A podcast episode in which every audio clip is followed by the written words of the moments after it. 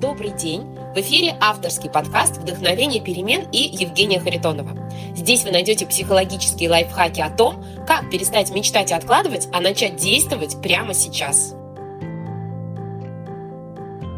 Я обещала вам рассказать о том, как у меня все устроено в Лидер Task, вот, какая у меня система планирования, и, соответственно, я вам рассказываю. Значит, смотрите, во-первых, сразу хочу э, прокомментировать, что после тик-тика лидер Таск не очень впечатлил, он заточил под бизнес и совместную работу над проектом. Это совершенно не так. А в лидер Таске есть два совершенно разных функционала. То есть можно взять себе лично версию, и она будет полностью идентична, кроме интерфейса, тик-тику и другим таск-менеджерам. И, соответственно, у них есть отдельная совершенно версия, когда это используется для работы, потому что они первоначально как бы ну, создавались и позиционировались для использования в бизнесе. Вот. А грамотных вот таск-менеджеров для совместной работы над проектами, например, в рамках бизнеса, их вообще очень мало. Вот. И лидер таск один из них, и, в принципе, он в этом плане тоже хорош. Вот.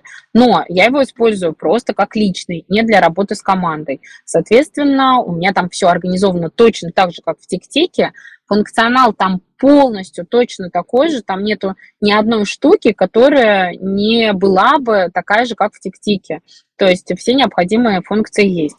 А я использую любой task менеджер э, по системе GTD. И вообще, в принципе, все основные task менеджеры, они а, всегда заточены под использование системы GTD. Что это значит? Это значит, что в них есть обязательно проекты, это папочки такие, да, куда мы складываем задачи. В них есть, соответственно, сами задачи. И еще система GTD предполагает обязательное наличие меток для того, чтобы делать контексты.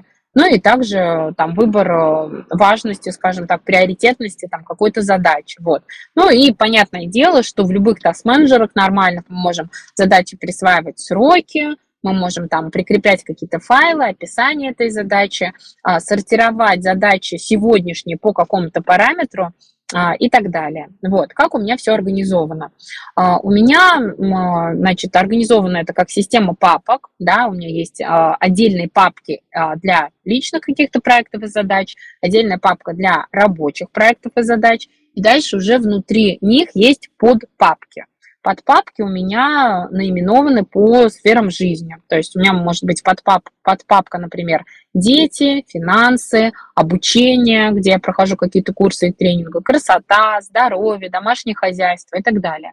Вот, то есть э, мне удобнее туда именно складывать задачи, которые относятся к какой-то сфере жизни. Соответственно, когда у меня возникает какая-то задача, например, сегодня, я а, формулирую эту задачу, я обязательно ее кладу в какой-то проект, проект это равно папка, да, то есть э, если это задача связана с детьми, я кладу ее в папку дети, если это задача связана с домашним хозяйством, я кладу в папку домашнее хозяйство, да, если это рабочая какая-то задача, я кладу в соответствующую подпапку рабочего проекта.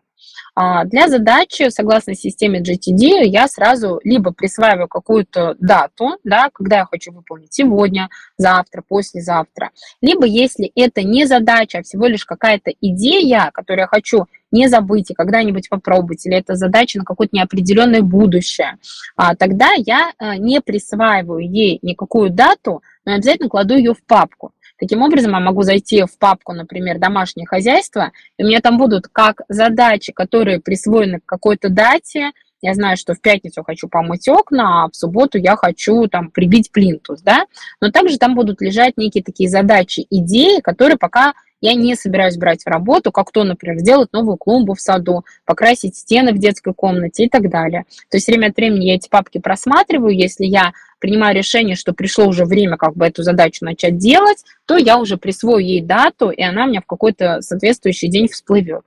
Также очень важно в любых таск-менеджеров, э, согласно системе GTD, использовать контексты.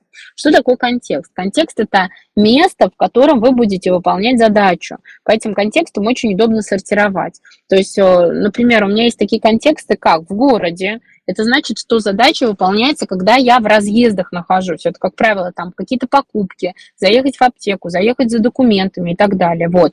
Это может быть контекст работы за компьютером, То есть такой тип задач я могу выполнять только когда я могу сесть и иметь доступ к компьютер. У меня есть контекст в машине или за рулем, потому что когда я езжу а, в автомобиле на пассажирском сидении, у меня тратится на это очень много времени, соответственно, я тоже могу какие-то решать мелкие задачи.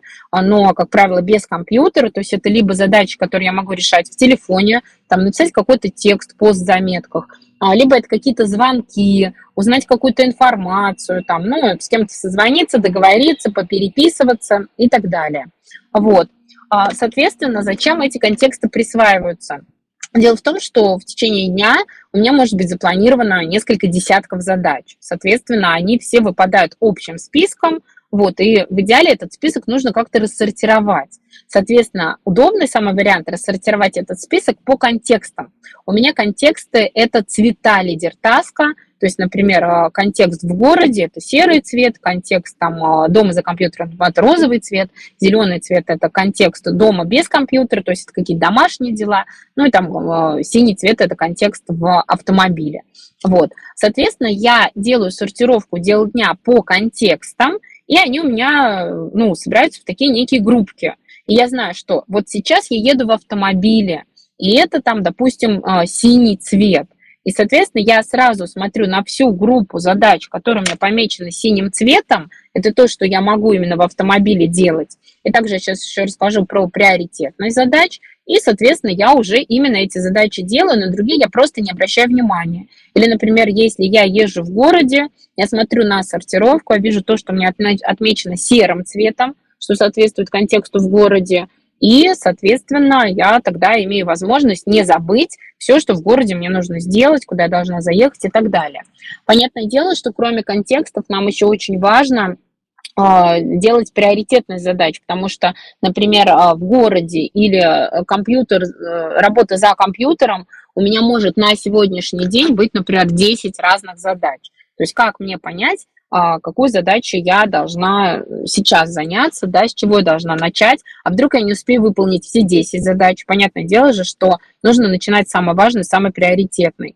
А для этого есть а, ярлыки да, в лидер-таске. Соответственно, именно ярлыки я добавила как раз по приоритетности, то есть а, высокой степень важности, средней степень важности и низкой степень важности.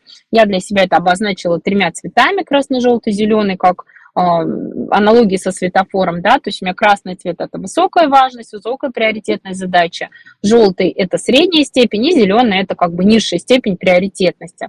Поэтому я каждой задаче, кроме даты, кроме а, контекста, где я буду выполнять, я обязательно присваиваю еще какой-то из трех цветов важности.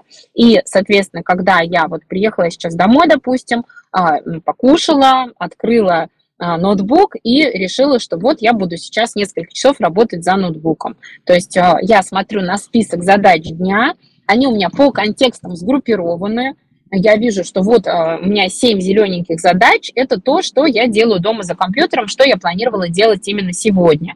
И из них я сразу вижу, что Две задачи помечены красным цветом, это самая высокая степень приоритетности. А две задачи желтым цветом, все остальные зеленые. Соответственно, моя цель выбрать сейчас, какую из красных задач я начинаю делать первая, на, на чем я сейчас сосредоточусь. Там есть в лидертаске очень удобная такая функция, называется в фокусе. Я могу поставить на эту задачу флажочек в фокусе.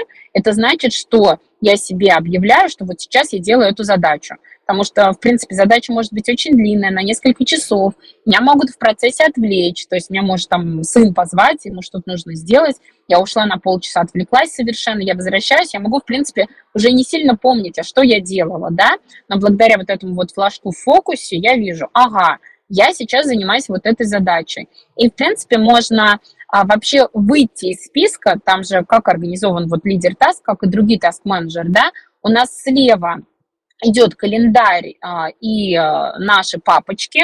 В серединке у нас вот этот список задач, и справа у нас а, такая плашечка с расшифровкой задачи. То есть, если вы ткнете на конкретную задачу, то справа появится вот эта вот план, план, плашка расшифровки. То есть, там может быть описание задачи, там какие-то пометки, заметки и так далее, и так далее. Вот.